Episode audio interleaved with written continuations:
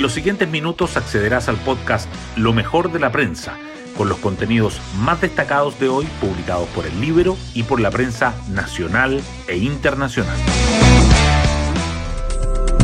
Buenos días, soy Magdalena Olea y hoy martes 23 de agosto les contamos que las palabras del presidente Boric sobre continuar con el proceso constitucional mediante una nueva convención, en la eventualidad de que gane el rechazo, muchos la interpretaron como una estrategia para complicar a los partidarios de esa opción. Pero según consigna hoy la prensa, fue el oficialismo el que se dividió.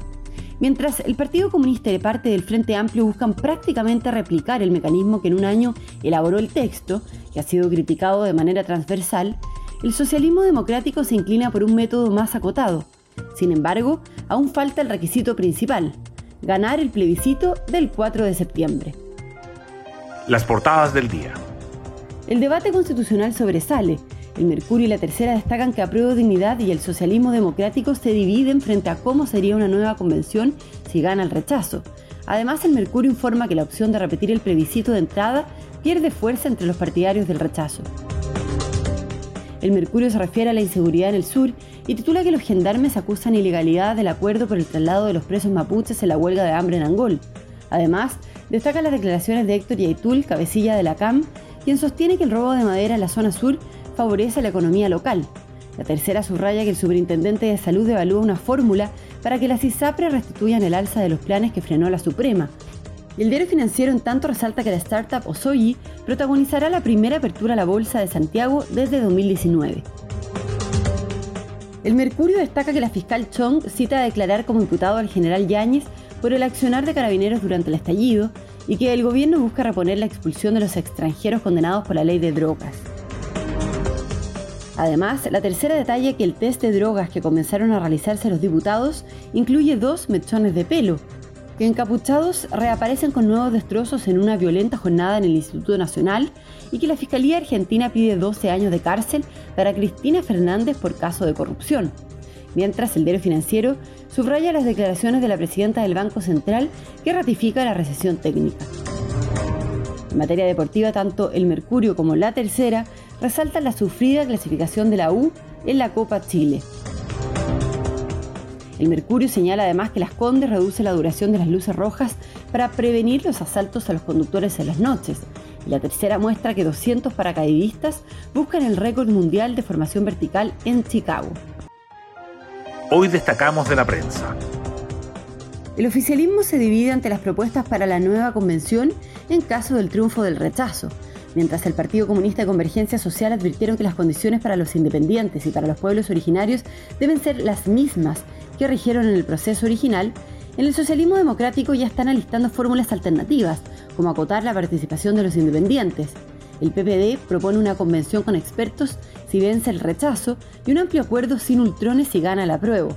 Entre los partidarios del rechazo, en tanto, la opción de repetir el plebiscito de entrada pierde fuerza, pues extendería los plazos de un proceso que se busca sea breve.